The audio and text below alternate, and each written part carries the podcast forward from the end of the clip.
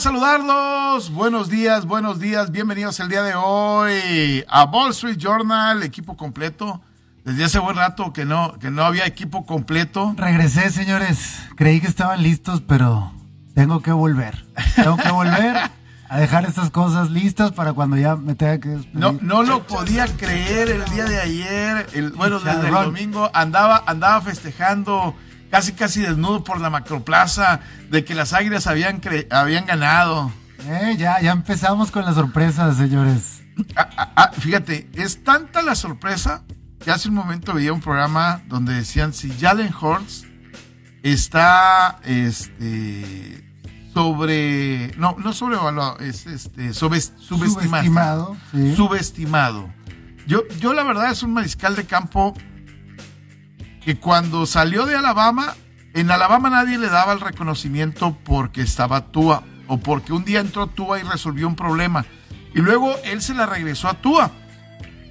Él entra en un partido, rescata el partido porque Tua se hizo en los chones. Y después se va a Oklahoma. Y en Oklahoma este, termina él sustituyendo a Kyler Murray y me parece que lo hace de buena, de buena manera.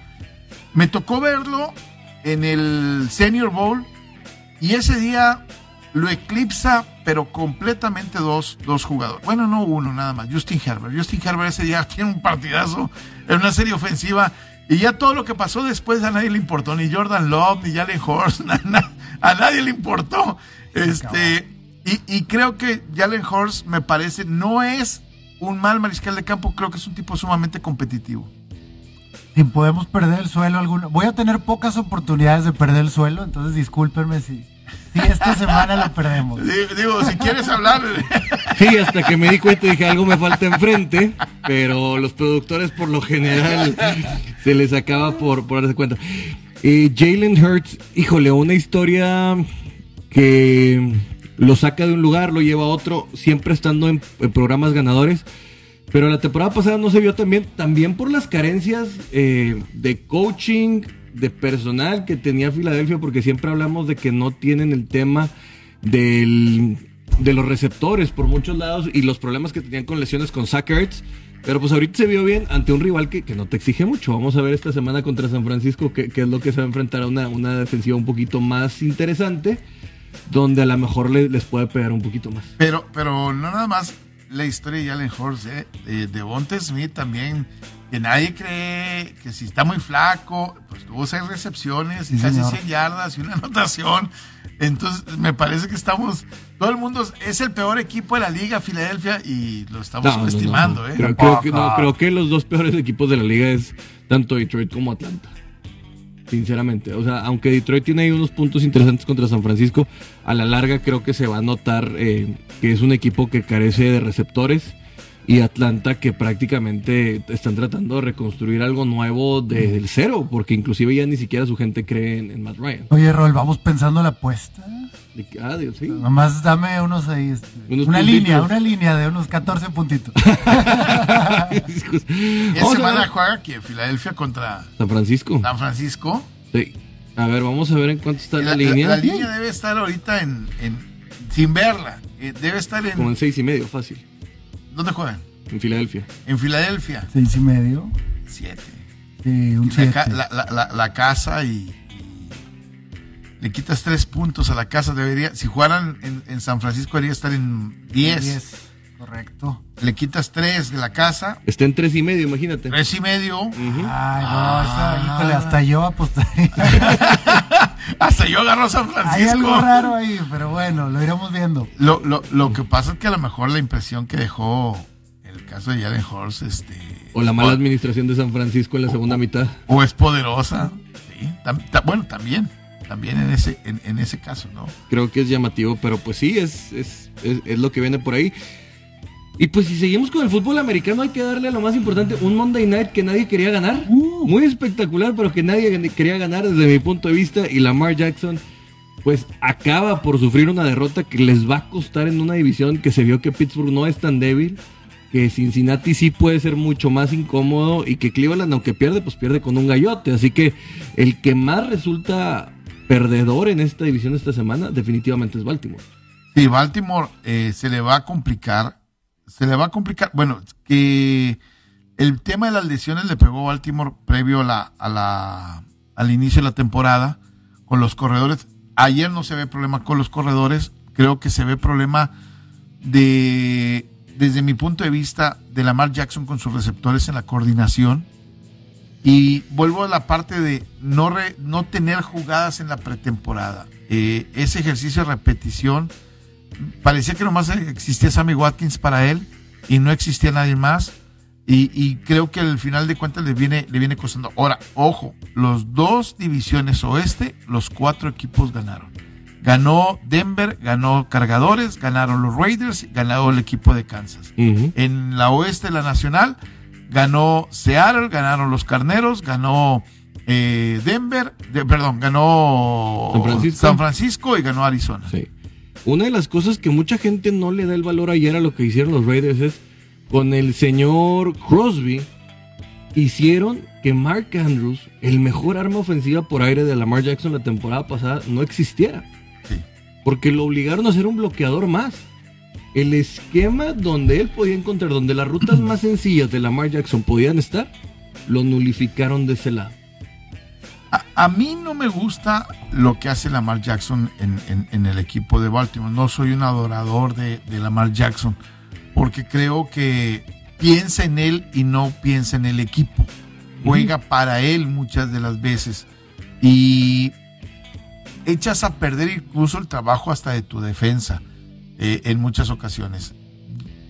Por eso a mí no me gusta la, Lamar Jackson hay gente que le, encanta ese tipo de juego, a mí no en lo particular no, no, no, no me gusta. Incluso en el tema de fantasy ha dejado de ser eh, lo que fue hace un par de temporadas, que realmente rompió por ahí esquemas con su juego terrestre. Que cuando tienes mil yardas terrestres en esa temporada, pues es un factor que te da, pero cuando las defensivas te empiezan a diagnosticar y te ponen un espía, ya no eres tan tan nuevo, tan efectivo como ah, antes. Ahora, el día de ayer algo que le pesa al equipo de los Raiders es, o lo persigue, es un fantasmas, duendes o como lo quieras llamar. De, llegas a la 1, parece que anotaste, no, te regresan a la 1. Y luego entra el novato, eh, eh, y, ah, comete un castigo. Y luego viene la intercepción y parece que vas a perder el partido. Afortunadamente, una de las historias interesantes el día de ayer, este muchacho que se había declarado eh, este, termina provocando el balón suelto al final del, juego. Y luego parecía que los Raiders estaban empeñados en volver a perder. Van a patear el gol de campo, retraso de juego, cinco yardas para atrás. Dices tú, no quieres patear, no quieres ganar el juego y luego viene el pase de, anotación, ¿no? La típica historia Raider, ¿no? Encontraba la manera de perder, pero bueno, ayer la gente volvió a creer. Dani, no sé dónde anda, viene bien crudo. dos equipos esta semana encontraron la forma de ganar el juego al final de cuentas en esa división. Cargadores, que normalmente es otro especialista en encontrar formas de perder contra Washington, y ahora los Raiders contra el equipo. Y los dos en juegos, en juegos bravos, ¿eh? Yo creo que era más el factor Anthony Lynn la temporada pasada que tomaba muchas decisiones controversiales para, para los Chargers la temporada pasada. Pero aquí los Raiders sí es, sí es sorprendente porque sí creo que tienen un mal manejo a fuerza si quieres ir con un QB sneak cuando tienes dos corredores que te pueden dar la oportunidad, tienes por ahí al, linebacker. Desde mi punto de vista, a ver, tienes a Derek Carr con historial de lesiones y lo quieres forzar a que ya te cerraron el cajón, a que vaya él.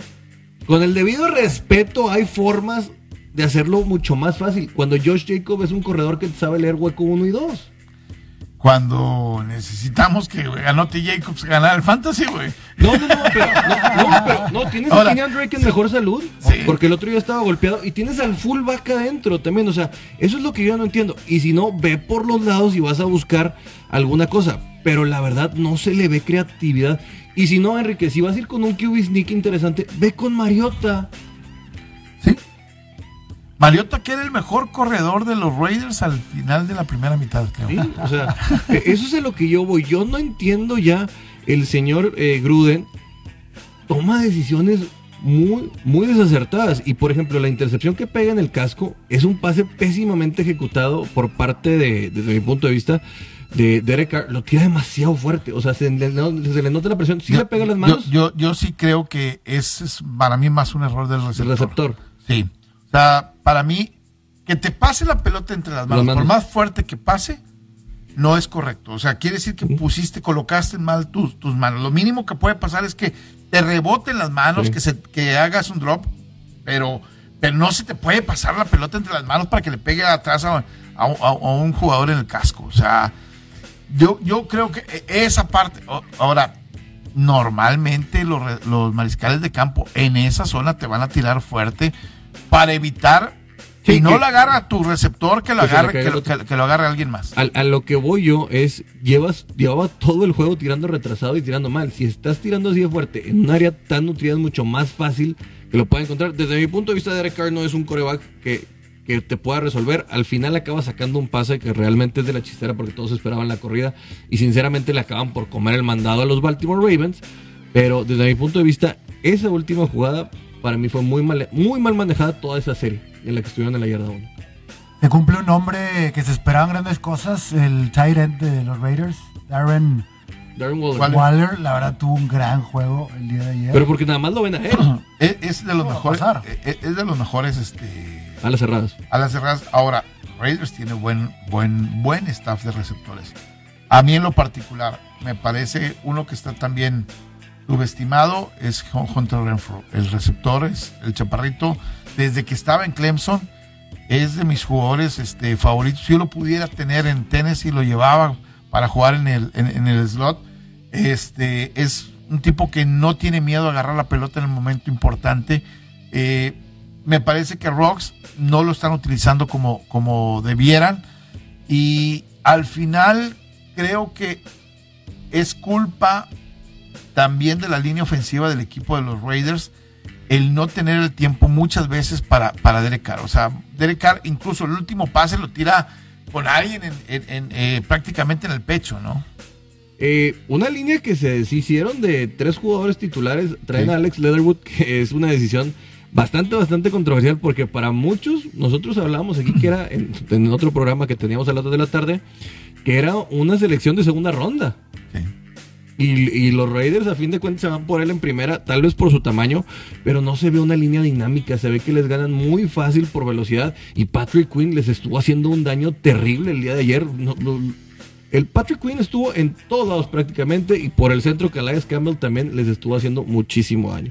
Lo cierto es que les acaba por salir, pero yo no creo que con esto los Raiders, saludos a César García, deban de estar comprando boletos para el Supertazón, porque ya muchos están emocionados, pero desde mi punto de vista es una victoria que, que se basa mucho en los errores de Lamar Jackson y que ellos también tienen que aprender dentro de esta victoria que tienen muchísimas cosas que ajustar. Hay mucho que, que- ajustar. Déjame decir algo bien importante. La fecha 8 del torneo Grita México ya concluyó y bueno, hay que recordar que tenemos ahora partidos que van a ser muy interesantes en este fin de semana cuando tengamos la Champions y ya para arrancar la Champions, oye, Real Madrid contra el equipo del Inter de Milán. Salud. Ese es un partidazo que se va a jugar en el San Siro. Este, este juego de Real Madrid contra el Inter está calientito. Ponle 400 pesos de, que pueden incluso de regalos. Regístrate en caliente.mx. Recibe 400 pesos de regalo en tu primera apuesta. El favorito para este partido es el Inter de Milán. Si le apuestas co- 400, cobrarías mil pesos. El triunfo del Real Madrid paga 1100 y el empate 1440. Caliente.mx, más acción, más diversión. Y bueno, ¿Por, por qué? ¿Qué te parece, Enrique? Ya vamos a ir a corte, ¿verdad? ¿O ya estamos en corte? estamos en corte en radio, estamos en corte en radio. ¿Qué les parece si hacemos un mercado de valores de la NFL para ver quién va para arriba y quién va para abajo? Para empezar a vender aquí las acciones de lo que estamos viendo. te la cambio, te pongo una antes. A ver. Robert, ¿tienes la imagen? No vayan a creer que este segmento lo acabo de inventar en el estacionamiento antes de entrar aquí. Aquí somos profesionales. Hay una película que está de moda, acaba de salir un trailer, no vamos a decir el nombre hasta que nos patrocine. Pero quería platicar sobre algunos de los resultados y que ustedes me dijeran su opinión, si es verdad o es solo un sueño. Me parece Vamos a ver qué opinan. ¿Pones en verde, en Eh, verde no, ese- por Filadelfia o qué? Eso no lo voy a poner a, a discutir porque ya sé lo que me van a decir. A ver, Enri- Enrique García de Morpheus. ándale. Realidad o sueño, señores. Los Santos contra los Packers aplastando 38 a 3. ¿Esto es real o es un sueño? nada Para mí es real. De hecho, yo acá lo dije, voy con James Winston, le corrigieron su visión, tiene un head coach que va a hacer muy probablemente lo mismo que hizo con Drew Brees. Eh, lo va a obligar a ejecutar nada más lo que tiene que hacer, no hagas más. Y creo que los Santos de Nueva Orleans tienen una de las mejores defensas de la NFL y nadie se ha dado cuenta. Este, creo que es realidad el equipo de los Santos. Yo te voy a decir, es realidad esa defensa. Esa defensa que a Marshawn Lottimore le acaba de dar un contrato de 95 millones de dólares. Esa defensa da miedo. Cameron Jordan no tuvo un solo punto en los fantasies, pero todo alrededor estuvo funcionando bien Sí. porque la gente no le da mérito a de Mario Davis, no le dan mérito a ese perímetro y no le dan mérito a muchas cosas que hacen bien en la defensa de los Santos de Nueva Orleans y que Aaron, a Aaron Rodgers lo llevaron a ser sustituido. Así que, desde mi punto de vista, cuando un equipo tiene una defensa tan dominante independientemente de su coreback y cuando tienes un corredor bueno, sinceramente, Como como, Alvin. Kamara, vas a hacer las cosas bien. No para soñar a lo mejor en un Super Bowl, pero van a ser muy, muy Sin Michael incómodos en Thomas, playoffs ¿eh? y sin Michael. Ahí les va uno bueno. Dolphins contra Patriots 17-16. Habías hablado, Enrique, de que los Patriotas pueden ser la mejor defensiva de la Sí. temporada. Pero al final, bueno, Tua por ahí hizo lo que pudo. Realidad o sueño lo que vimos. realidad de los dos. Para Ok. mí son dos, dos de las mejores defensas de la NFL. De hecho, debió haber ganado el partido el equipo de, de- de Patriotas. Le cae la pelota al, al corredor en zona de anotación, lo que pudo haber marcado la diferencia. Y si se mantiene eh, Mac Jones en ese estándar de calidad de juego, creo que los Patriotas van a pelear playoff. Tengo que decir los dos o nada más uno.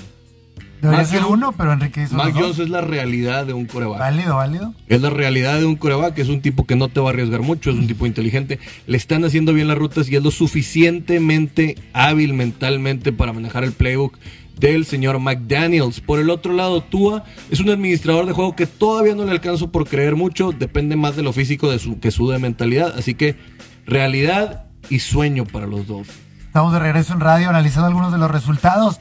Lo que pasó con las Águilas de Filadelfia.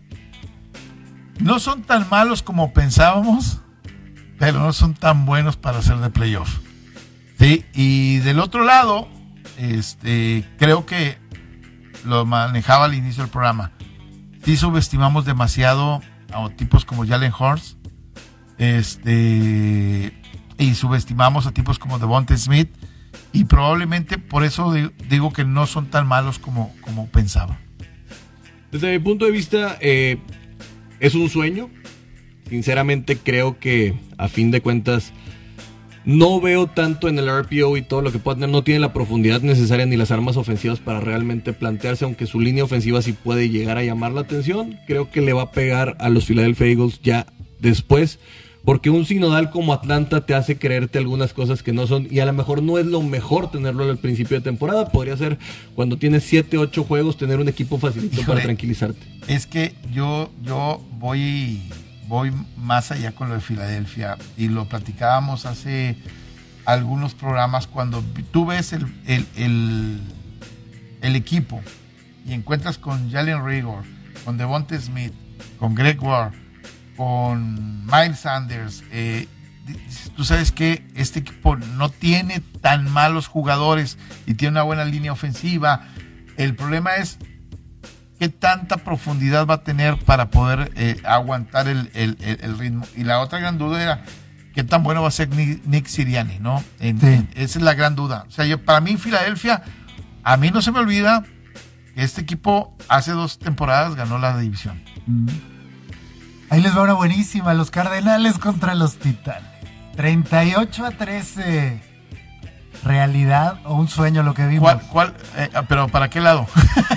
Esa es la pregunta. O sea, puede ser tal vez como tú dijiste con los dos, pero ¿qué tan real es eh, que Cardinals es bueno? ¿O qué tan sueño es que tal vez los Titanes son mejores que lo que vimos? Para mí, Cardenales es un sueño. Sí, este, no son tan buenos como, como, como todo el mundo está diciendo ahora. Y Titanes es una realidad que va a batallar con ciertos equipos. Esta semana va a perder con Seattle, va a perder con Seattle. Eh, para mí el inicio era 1-1, este juego debiste haberlo ganado, eh, pero creo que al final van a encontrar la fórmula para poder ganar en esa, en esa división. ¿Qué opinas, Rol? Algo vimos que no ha dejado de pasar de la temporada pasada y es la movilidad le sigue haciendo daño a los Titanes. Y creo que por eso Enrique acaba diciendo que Seattle les puede pegar y con un arsenal ofensivo mucho más variado, porque sinceramente creo que Andrew Hopkins es la pieza principal. De hecho, no vimos tanto de AJ Green como mucha gente creía que, iba a estar hablando. Pero lo que sí veo en Seattle es que no tiene una frontal tan fuerte como Chandler, Chandler Jones para hacerle tanto daño. No creo que Titanes vaya a estar tan mal. Y tampoco creo que Cardinals esté tan a tope como puedes jugar en, nuestros juegos. Pero sinceramente, eh, Cardinals sí es una, es una realidad que va a estar peleando. Dependen mucho de Kyler Murray. Creo que la estrategia estuvo mal, pero la confianza y el playmaking que tiene este chaparrito afrocoreano, sinceramente para mí es una realidad, pero creo que por desgracia está en una división que le va a pesar mucho. Lo que pasa es que no puedes depender tanto de la individualidad en la NFL. no hay un jugador que, pueda cargar una franquicia, incluyendo Patrick Mahomes, ¿eh? en este momento, incluyendo Russell Wilson. O sea, no hay uno. Este, tienes que llegar a un momento donde el sistema tiene que ser suficientemente bueno para poder ganar. Con este cierro, los poderosísimos Bills perdiendo entre los eh, no van a hacer nada Steelers y resultó todo lo contrario. ¿Realidad o sueño lo sucedido? Sueño para los aceleros. Este, normalmente se emocionan siempre al inicio de temporada y terminan perdiendo profundidad. Pittsburgh encontró un buen draft y tiene profundidad. Vuelvo otra vez a lo mismo. El estilo de juego de los aceleros, que es jugar muy físico, jugar a los golpes, te lleva a las lesiones. Y las lesiones, obviamente, si no tienes un, un, equipo que te pueda soportar, eh, te pueden acabar en una temporada. Los Bills de Buffalo, no voy a ver otro partido donde falle 19 pases Josh Allen. Pases como los que falló con receptores abiertos en, para anotación, pases que tenía al receptor abierto para un primer y 10, 19 pases falló y de los cuales por lo menos este 11 o 12 estaban con ventajas para sus receptores. Por eso creo que también es un sueño la, eh, los acereros, porque cuando tienes 11 o 12 pelados abiertos para recibir un pase y, te los perdonan, pues no, no hiciste las cosas tan bien. Eh, yo creo que Acereros, desde mi punto de vista, es un buen equipo, pero la línea a, la larga te va a pesar. ¿Por qué? Porque Big Ben no, no, no puede estar corriendo, no puede ya hacer lo anterior y no quisieron darle la importancia al juego terrestre en el juego pasado. Y si algo necesita este equipo es balance en el ofensivo y no puede siempre depender de las defensivas de, esta manera. Aunque, tú lo creas, como dice Enrique, la, profundidad del año pasado nos ejemplificó que cuando se les fue Devin Bush y Bud Dupree, las cosas cambiaron radicalmente. Ahorita creo que lo entienden de mejor manera, pero de cualquier manera creo, desde mi punto de vista, que los acereros tuvieron un gran inicio de temporada. No siempre vas a bloquear patadas, sinceramente. Y creo que no deberían de soñar tanto, creo que están modorros tan modorros así como que de repente me creo una que no. Y creo que Bills es, es un sueño. Bills va a mejorar, sinceramente. Creo que el único problema que le veo a este equipo es que cuando no funcione Josh Allen, acaban por caerse, pero Josh Allen va a despertar. Y a lo mejor no va a ser el 13-4 que muchos creen, pero va a acabar siendo un 11-6 un 11 en el peor de los casos. Sí, yo sí creo que la mejor ventaja de Bills era que a nadie le importabas y ahora tienes presión. Yo no sé si la van a manejar bien. Tengo esa corazonada. Vamos a ver qué sucede. Creo que hay equipos que a lo mejor les vino, no voy a decir que les vino bien una derrota, pero sí un, el, despertador puede haber sido importante. Green Bay, este, te pones a trabajar o, te va a pasar lo que eh, lo, lo de Nueva Orleans. Buffalo me parece que está en el mismo caso. Titanes está, desde mi punto de vista, en el mismo caso. Eh, Cleveland, creo que la derrota de Cleveland y de Baltimore, me parece que los dos van a ser importantes para, para los dos equipos para poder eh, le- levantar. Y, y hay otro equipo que a mí me parece que no va a pasar nada con ellos y es Cincinnati. Cincinnati, que mucha gente ya los quieren poner en el Super Bowl. No, yo, creo que no va a Y ser muy incómodo. tranquilos, ¿no? Creo que va a ser muy incómodo, una piedrita en el zapato, pero no ni siquiera para un récord positivo. Historia increíble en Cincinnati, el pateador, el héroe, en su primer juego, patada de 50 yardas y al final cierra el juego. Sí. Voy por él en todos los fantasy, señor. Por es el cierto, eh, ya quiero. cortaron los titanes a su pateador. Uh, Oye, y las declaraciones de Mike Rabel contra Julio, Julio Jones, ¿eh? Yo creo que eh, es que vuelvo a la parte de, de, a ver, tienes que entender la cultura que tenemos de trabajo en Claro. este equipo. Y me parece que no puedes cometer, cuando estamos reaccionando para regresar en el partido, hacemos un primero y diez y tú lo echas a perder con una tontería. Güey, me pones, en lugar de primero y diez, en la 45, me pones en primera y 25 en la, en la, en la 15. No, pues como Entonces, dices, en vez del clutch me desvielaste el carro. Eh, eh, exactamente, cuando estoy tratando de regresar, ¿no? Un trabajo O sea, ingrato, eh, ese, eh, ese tipo de cosas creo que molestan en, en- en- un equipo. Ahí sí es la de tienes un trabajo, hermano, solamente, ¿no? Y, No, pero no por el Lamentablemente. A- a- Ojalá. hablamos de Julio Jones, de, de- del- del- de- de- ah, de- correcto. O- ojalá que Julio Jones no sea el Randy Moss que tuvo Titanes hace algún tiempo. ¿eh? Sí.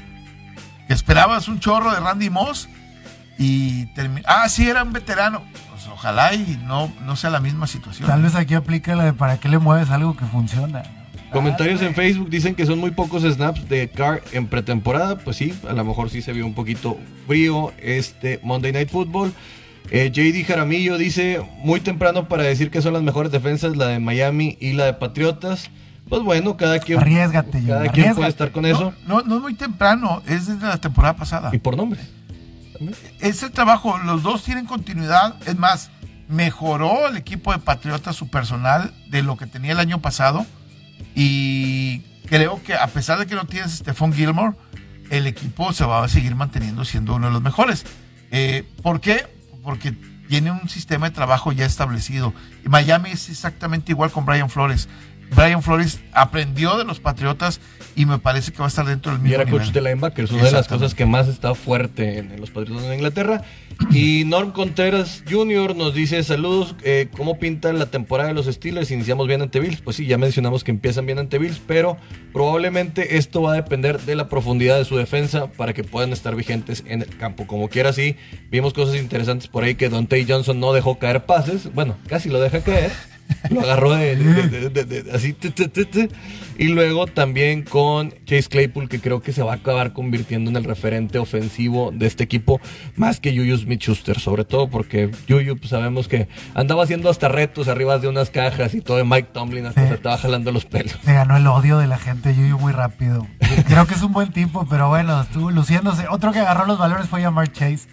Que Sí. teníamos dudas, porque él mismo dijo como que no le entiendo a la bola. ¿Qué estás hablando, Jamar? Pero al final Bueno, lo sacó adelante. Tuvo un buen partido. Muy buen eh, partido. 100, 100 yardas por, por recepción, una anotación. Eh, los novatos de impacto para mí en la jornada, lo de Devonta Smith lo tengo que resaltar, lo de Jamar Chase lo tengo que resaltar.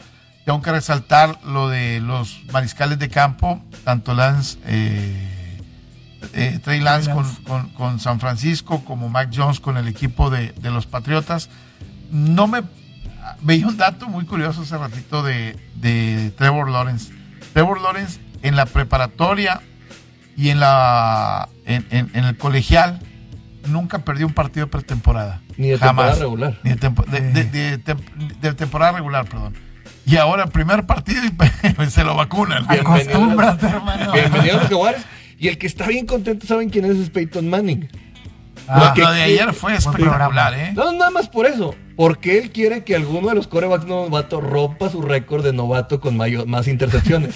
Así que él siempre que sale un novato que va a un mal equipo dice, espero que rompas mi récord. Y pues Trevor Lawrence con tres intercepciones va, va, va- va en buen camino. Eh, ¿Qué les pareció el día de ayer este, antes de ir a, a- a pausa, o, o no sé si, si lo vieron o no lo vieron, pero primero déjame decirle que con Epura, ¿eh? de veras, el día de hoy hay que, hay que tener este, aquí nuestra Epura ya de aquí en adelante, los, los voy a traer, a- los voy a traer hidratados Porque todos si no, los días. si no, no pensamos bien cuando no estás bien hidratado también.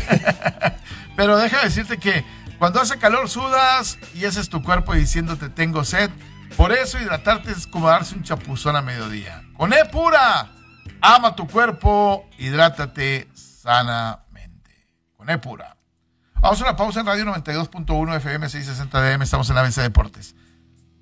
Estaba como loco. Estaba platicando de Peyton Manning y el, el programa que tuvo viendo eh, ESPN una manera alterna de vivir el juego junto con, con Eli Manning, junto con invitados como Russell Wilson, como Ray Lewis, y, la manera de, estar interpretándote el juego como ellos lo ven, eh, analizándolo como ellos de alguna forma este, que lo vivieron y como, viendo qué ajustes se pueden realizar. Creo que fue una forma interesante de, vivir el partido. ¿eh? Eli Manning es un salvaje. Todavía se pone un casco eh, Peyton y le dice, claro que no te va a quedar ese de- por ahí dicen, bueno, no, este chiste no puedo hacerlo, pero ya, ya luego les contaré el chiste. Bueno, dicen que a Peyton Manning le dicen el Infonavit, ¿Por? porque tiene dos metros de frente. Pero bueno, no, no, no quiero estar con esas cosas. Si me van a odiar, ya odienme, pero si no, se van a reír. Pero es verdad. Pero es verdad, porque Peyton Manning siempre tiene. el- ayer se puso uno y se veía el casco, ¿tú lo viste, Enrique? Sí. Parecía que. Y hasta que le dice, o sea, no te va a quedar ese, ese casco de Baltimore. Y mucha gente eh, satanizó, bueno, no satanizó, pero no estaba contenta con la narración de Russell Wilson. Dicen, es un tipo que no tiene personalidad para estar en este tipo de cosas porque no es tan fácil como muchos creen. No, no es tan fácil. Ahora, no estabas en el papel de tengo que narrar un juego.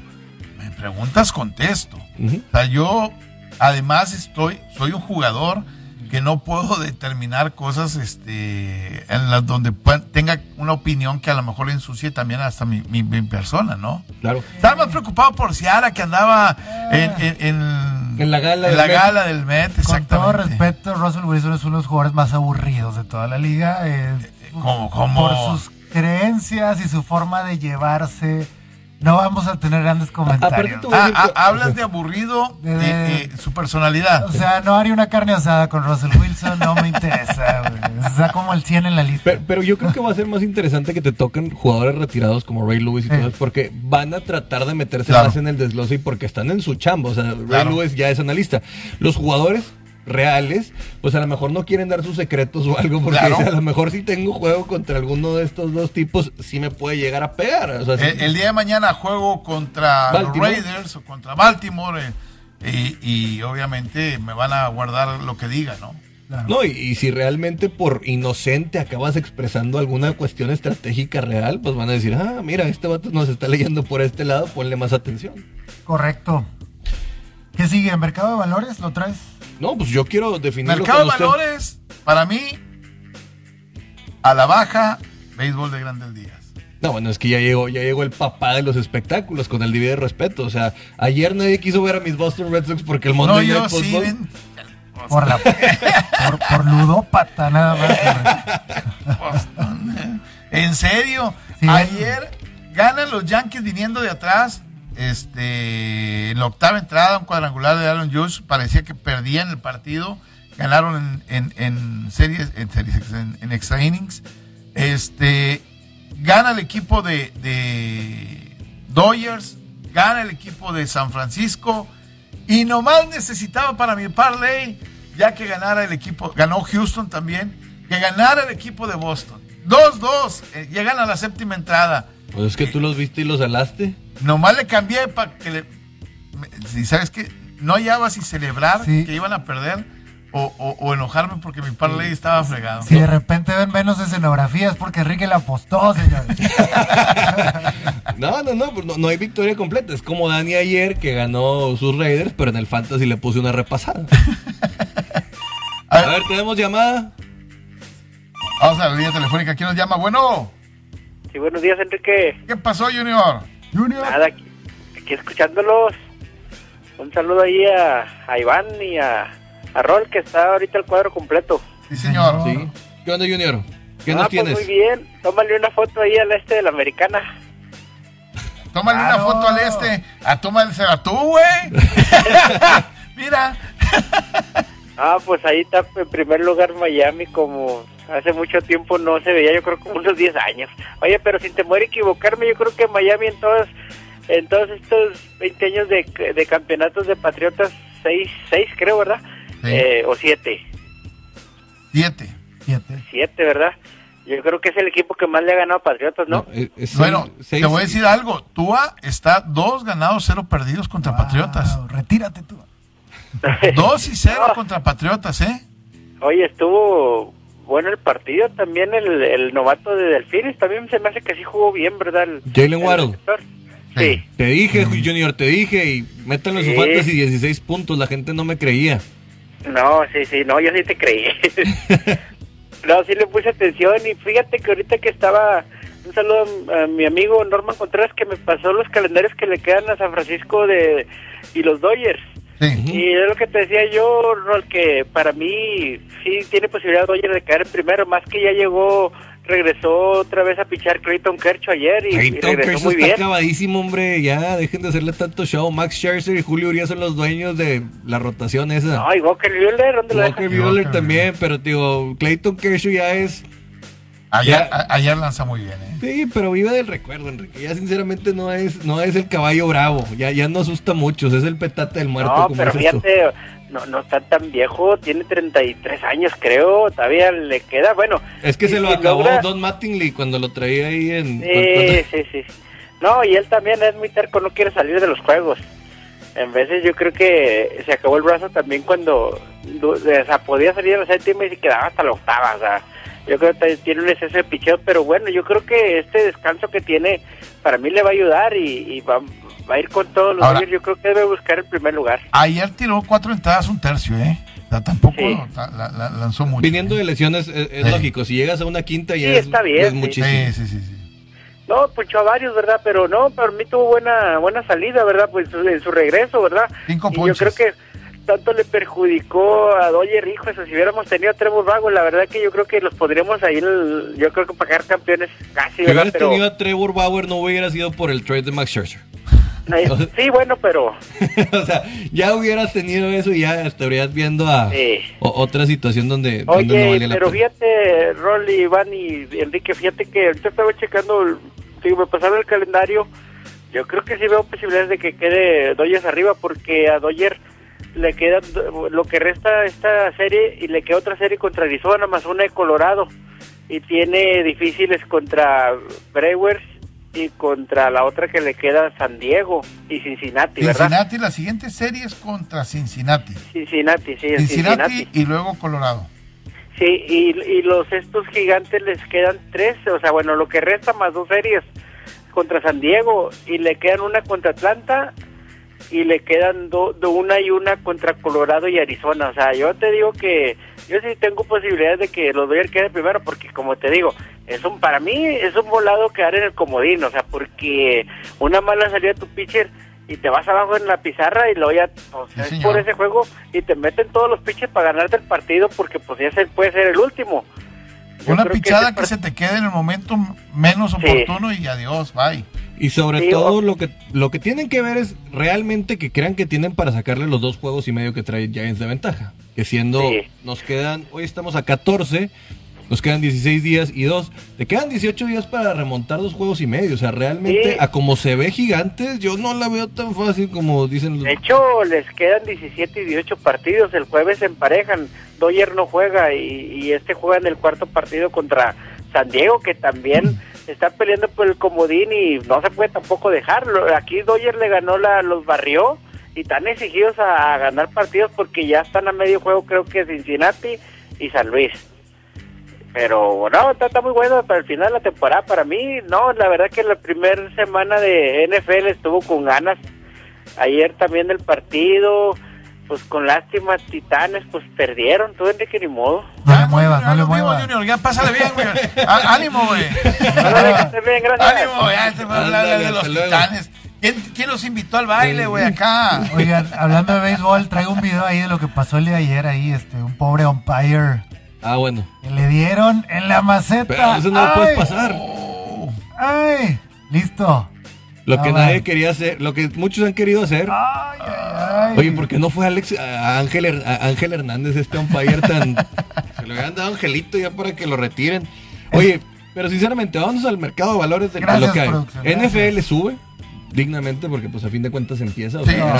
Sube, sube. O sea, O va sea, todo para arriba y con estos eh, eh, juegazos... eh, NFL se mantiene. Bueno, sí, pero con estos juegazos, pero lo que Sí. juego que hubo ayer, o sea, la expectativa... Sobre todo los juegos que fueron estelares, este, en horarios estelares, todos respondieron. Salvo el Sunday que, que fue muy dominando, muy dominante Eh, por, Carneros. por Carneros. La temporada pasada era muy malo el Sunday o el Monday. Era muy bueno El el, Monday. Sunday y era El muy Monday. malo el Monday. Correcto. Y ahora se invirtieron los papeles y Ojalá. tuvimos un gran jueves. O sea que eso era muy raro. Ojalá sí.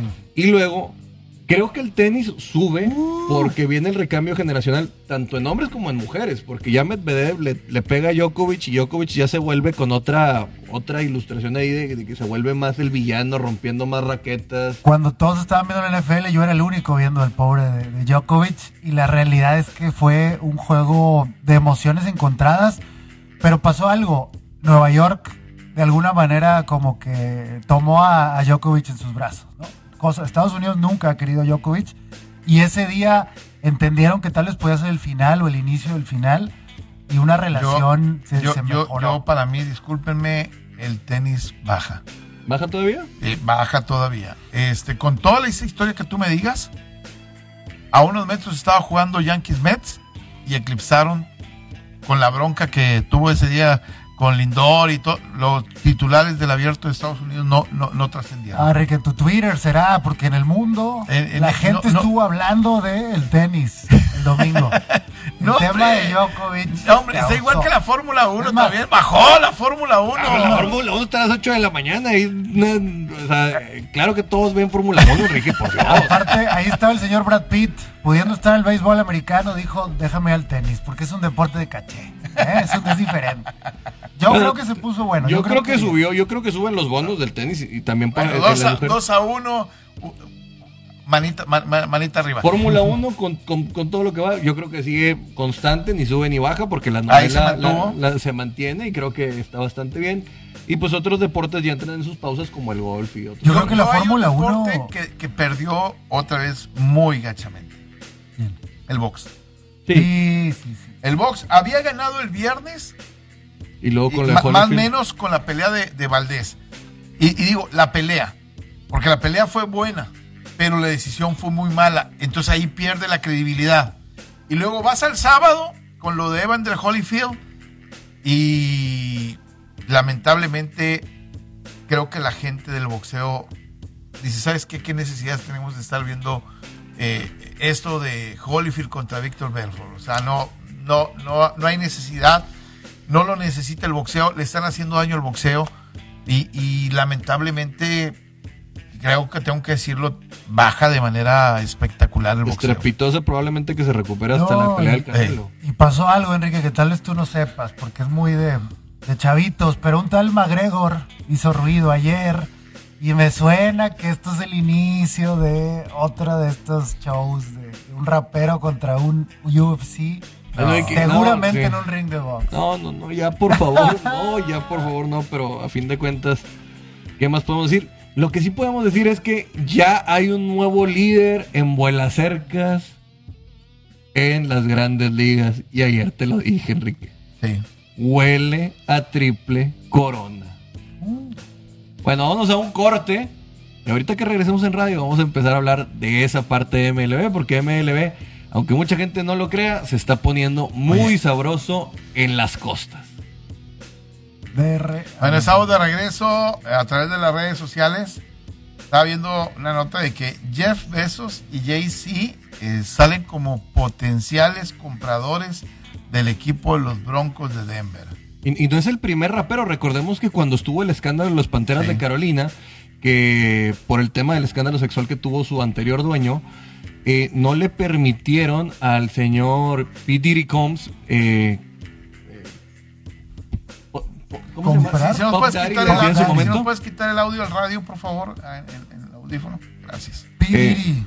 Pete Diddy Combs, no le permitieron entrar a, a intentar comprar las Panteras de Carolina y sería la primera vez, si, se- si esto se lograse, de que un dueño tuviera, fuera afroamericano. Y lo segundo es que Jeff Bezos es el segundo intento que estaría haciendo por comprar un equipo, cuando no lo dejaron comprar a Washington Football Team. 4 billones de dólares. O sea, 4 mil millones de dólares es lo que estaría pagando por la franquicia. O es la oferta que están haciendo por, por la franquicia. Jay-Z, hablaste de Jay-Z, correcto, Sí, sí, que no escuché, pero ya estuvo con los Nets de Brooklyn en, en la NBA, terminó vendiendo sus acciones con ganancia y se retiró. Creo que él busca también más como este tema de, de seguir eh, creciendo sus activos, pero probablemente él solo no lo dejarían, entonces hace esta alianza y pues... Jeff Bezos tiene un tema con el Washington Post. Que si él quiere comprar, tiene que vender el Washington, Washington Post. Es una de las reglas de la NFL. Bueno, por lo menos eso era cuando estaba con el Washington por- Football Team. por no puedes tener un medio. Aparentemente es, es parte de eso. Así que vamos a ver, pero Jeff Bezos le urge meterse en la NFL. El problema para Jeff Bezos es que ya tiene la transmisión de los Thursday Night Football del jueves en la noche con Amazon. Así que este factor también podría venir a afectar en la compra de los Broncos de Denver. Eh, pu- pu- puede ser. De 6 a 8 semanas fuera Ryan Fitzpatrick. Eh, no, no es toda la temporada. De 6 a, 8 semanas eh, de los movimientos que se están dando dentro de, la, dentro de la NFL. Otro equipo que podría ser vendido, dicen, que serían los Titanes de Tennessee. Que la señora no quiere venderlos, aparentemente. Pero la liga los está presionando. Pero la liga los pre- presiona, cada temporada los presiona. Y ahí el dueño de FedEx es uno de los compradores. Ellos están ahí en Nashville. Eh, su, hijo era, su, hijo era el coordinador ofensivo de los Titanes. Ahora es el entrenador del equipo de Atlanta. Este, y dicen que, bueno, sería el principal comprador. Incluso han puesto como comprador en algún momento al mismo Peyton Manning. Sería interesante. Digo, lo llamativo de estas lesiones también, no quiero acabar de mencionar, se rompe el ligamento cruzado anterior Jason Barrett, el mejor corner de los 49ers. Por ahí estaría entrando Drake Kirkpatrick también, ex eh, Arizona Cardinal, para llegar como corner. Y Raheem Mostert para seguir con la constante de ser un cristalito. Se queda ocho semanas fuera, así que vayan y busquen a Elijah Mitchell en sus fantasies. El hospital llamado San Francisco volvió. Marshall, Marshall Latimore también está siendo evaluado semana a semana después de que le repararon un hueso en uno de los dedos. Entonces va a ser este. eh, eh, eh, vaya, semana a semana, como, como vaya a estar fuera de. de- Fíjate, de- el caso más triste es el de Ryan Fitzpatrick, te voy a decir, porque, porque él nunca ha llegado a un Pro Bowl y se habla de que es su última temporada. Y si llegaba al Pro Bowl, por lo menos podía ser elegible para llegar al Salón de la Fama, cosa que se ve muy complicada. Pero en determinado momento puede llegar. Así que ya prácticamente con esta lesión se trunca todas sus aspiraciones de este egresado de Harvard, que es yo creo que el egresado de Harvard en, en coreback más llamativo en la historia de poder entrar a Canton. Está en el Salón de la Fama de mi corazón toda la vida, el señor Ryan Fitzpatrick. Eh, El Salón de la Fama de, de, de Wall Street Journal, aquí lo puedes poner. Le mandas a hacer un busto ahí de, de, de- de barro, en, en el, en que te lo hagan ahí en los, ¿cómo se llama? En los cabazos. Me y aquí gusta. lo vienes y lo pones. No cualquiera puede entrar a ese Salón de la Fama. Oye, Vladimir Guerrero Jr. ya pasó a Shohei Otani y se aproxima a la triple corona. Y maldita sea, si Shohei Otani no se pone las pilas para quitar la triple corona, yo creo que en determinado momento el MVP de la americana peligra para el fenómeno Japón. No, no, racismo. El- Ahí saco la carta. el MVP no creo que peligre. Pero Yo- cómo no, es que Enrique, un- una triple corona es, es, es, ay, ¿cómo te digo? Es, Todavía hay que esperar el regreso de Otani. mm, ¿Eh? vamos a ver, porque te digo, estos azulejos de Toronto, por más que yo no lo quiera, que estén encendidos, están Sí. con todo lo que da, se puede estar, sobre todo si le saca distancia Sí. en eso, ahí, sí- ya se acaba ahí el sí tema. creo. Si es parejo. Y si es de uno, a lo mejor van a Sí. decir uno y uno repartimos Más lo que él hace en, en el, en el en, en la lomita. en la lomita, este podría ser eh, algo, a- algo positivo. Creo que le conviene más a la, a la MLB que Otani sea. Por el tema de mercados, por el tema de En internacionalización. el deber ser, sí. Y la otra disyuntiva es que un mexicano podría ser el líder en victorias en la MLB, como seguimos diciendo con Ah, Julio Urias, con que, Julio que Urias. si llega a las 20, que todavía creo que le queda para tres salidas en estos 18 días. Yo creo que le quedan hasta cuatro salidas. Sí, digo, teniendo suerte puede llegar hasta cuatro, pero Hasta por lo menos las siguientes tres ganadas ya te volverías un fenómeno. y que Es- regrese, la- y- y yo ahora creo que sería el único que podría llegar a las 20, a las 20 victorias, ¿eh? Picha Julio el día 15, o sea, el día, el día de mañana. Mañana. Mañana picha en el día de Fernando Valenzuela, que va a ser una Sí. cosa brutal. Día de Fernando Valenzuela, Independencia de México y Julio Urias para buscar la victoria número 18 y seguir liderando la, la MLB. Va a ser algo bastante, bastante fuerte de que hablar y para los aficionados de Dodgers que pueda seguir peleando por el liderato de ese O sea, hay que ver el partido con enchiladas, flautas y, Y un pozole. Sí, Un pozole. Pozole. Sí, que sí. Un pozole. Mi suegra, que por cierto le mando un saludo a mi suegra y a mi suegra, hacen un pozole bárbaro, ¿eh? Y el jueves descanso y en la nochecita el. A, a ver el si te dignas a que veamos un maldito juego NFL, ¿no? Que me imites. Pues, es mentira esto. Es mentira fuera del aire. Oye, por cierto, una de las historias que podría ser interesante si se llega a dar, el regreso de Sherman con el equipo de los 49 de San Francisco. Se empieza a manejar que puede regresar Richard Sherman después de la lesión de Jason. Pero increíble. Sería probable, ya que eh, eh, el tema es de Richard Sherman es muy bueno en cobertura. San Francisco jugó el juego pasado 65% de sus snaps en defensiva en cover 2, Enrique. Sí. El tema es que Richard Sherman da demasiado espacio a veces. Lo vemos hasta unas 8, 10 yardas, esperando que la, la- presión frontal acabe por hacer merma y él poder meterse al, receptor. Pero no sé qué tan físicamente esté bien, porque después de aquella ruptura del- de, tendón de Aquiles, la velocidad de Richard Sherman sí tuvo una temporada de All Pro para segundo equipo. No creo que vaya en la dirección adecuada. Yo, yo, y emocionalmente esa es la otra parte, ¿no? ¿Cómo, Digo que si cómo lo- pueda estar? que si lo regresas y está emocionado, este Sí. tipo te ayuda mucho, sobre Sí. todo porque tienes a dos novatos, que es al señor eh, Lenore y también al señor Ambry Thomas, uno jugando el slot de, de corner y al otro lo tienes jugando ya como eh, corner abierto.